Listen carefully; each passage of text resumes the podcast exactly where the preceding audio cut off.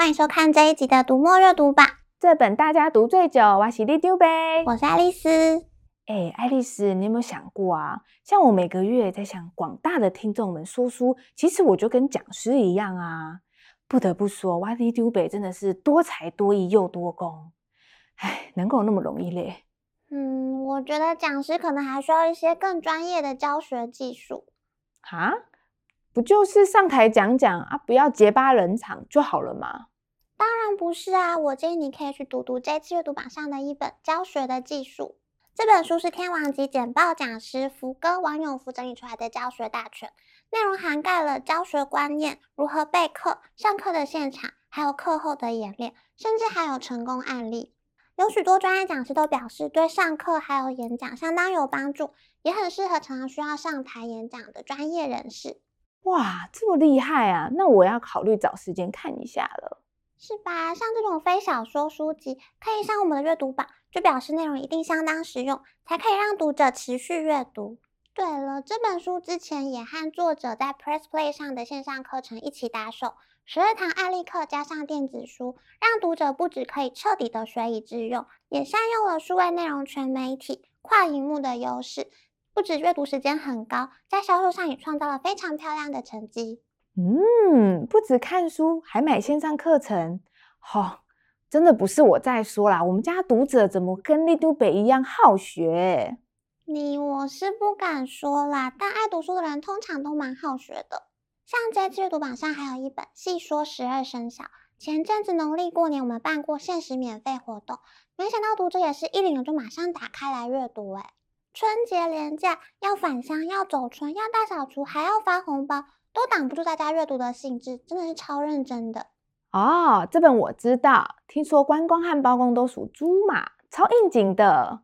是说书还是要打开来读才对嘛？读者没有因为不用钱就领来当摆饰，好感人哦，是吧？还有像是琼瑶的经典作品《六个梦》，也是我们之前线上书展的限免书籍。也吸引很多的年轻读者回顾经典，资深读者重温旧梦，累积的阅读时间也相当可观。虽然琼瑶阿姨的小说离我有点距离，但像我这么博学多闻，都还是知道的啦。像婉君表妹吗？对啊，因为影视改编的关系，几乎可以说是所有的琼瑶作品大家都耳熟能详。六个梦以老爷爷说故事为开端，其中的追寻雅七还有三朵花。都曾经被改编成影视作品。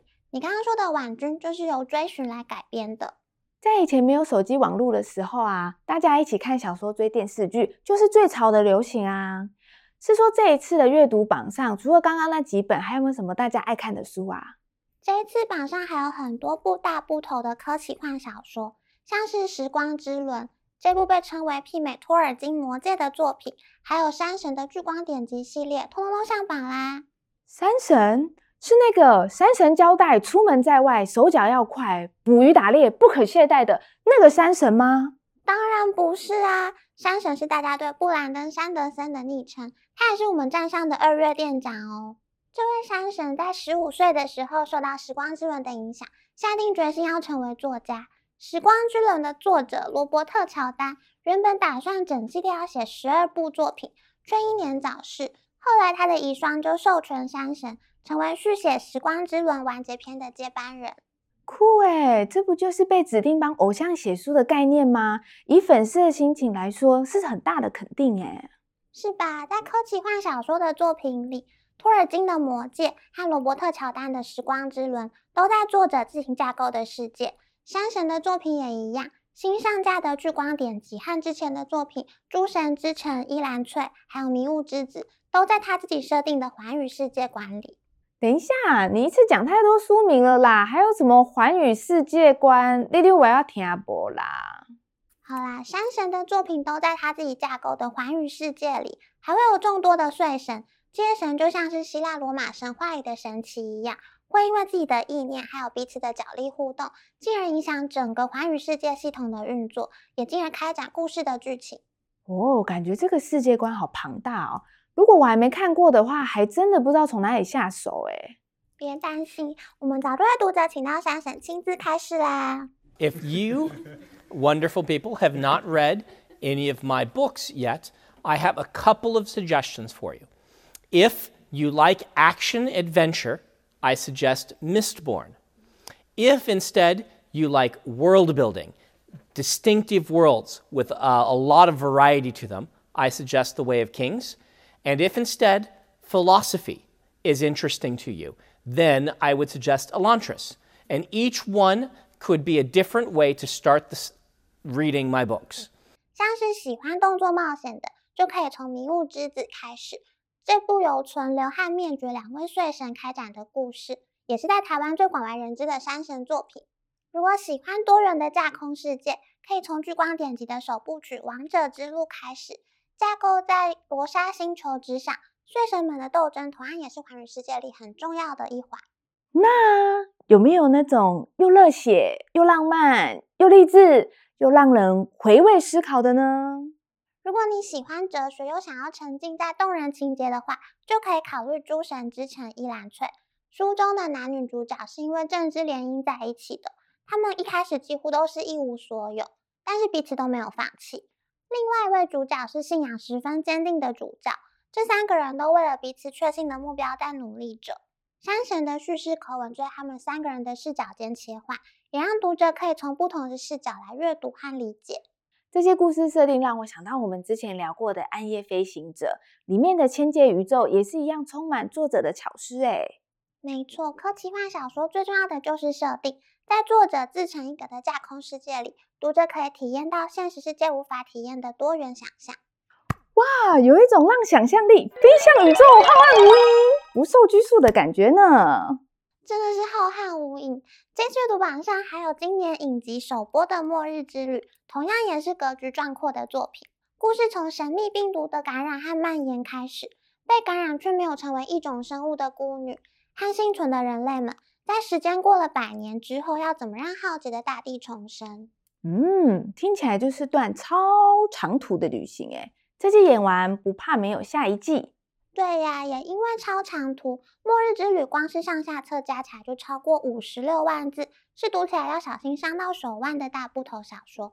另外一本阅读榜上的《三体》，同样也是可以拿来搬砖头练身体的大部头小说。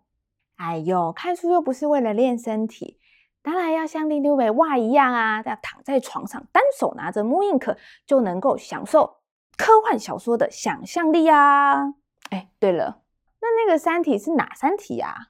三体是天体物理学里的专业术语，但在这一部长篇科幻小说里，指的是一款叫《三体》的连线游戏。故事要从一连串天才科学家的诡异自杀事件开始。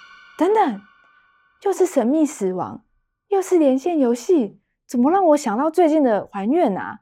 哎呦，鸡皮疙瘩都起来了。说到还愿这款游戏，其实背后是一个悲伤的故事。诶，恐怖的起点不一定是邪恶，甚至常常都是出于良善的。这就像恐怖大师史蒂芬经常在作品里描绘到的人性，恶念不一定在一开始就注定恐怖，和过往人生紧密相关的零碎片段，甚至常常都突如其来就成为恐怖的来源。这一次恐怖大师的长篇小说《他》，二月一号才刚上架，果然就马上进入大家读最久的阅读榜啦。玩完还愿之后，你也可以来体验另外一种经典的恐怖哦。这次的阅读榜上有专业的讲师教学。大家都知道了，琼瑶阿姨和十二生肖，还有各种超狂设定的科奇幻小说、恐怖经典，利丢北都帮大家整理在这里啦，大家快来看看哦！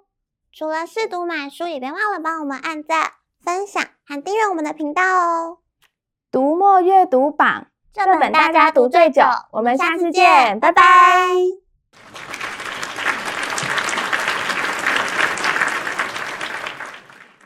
哎，Alice，这次榜上一堆架空世界的科奇幻小说，到底是为什么啊？可能是因为前阵子放年假，面对亲戚的各种关心，大家想要逃离现实世界吧？哦，还好我都还不会有这种烦恼。你也知道我还是个少女啊。好哦。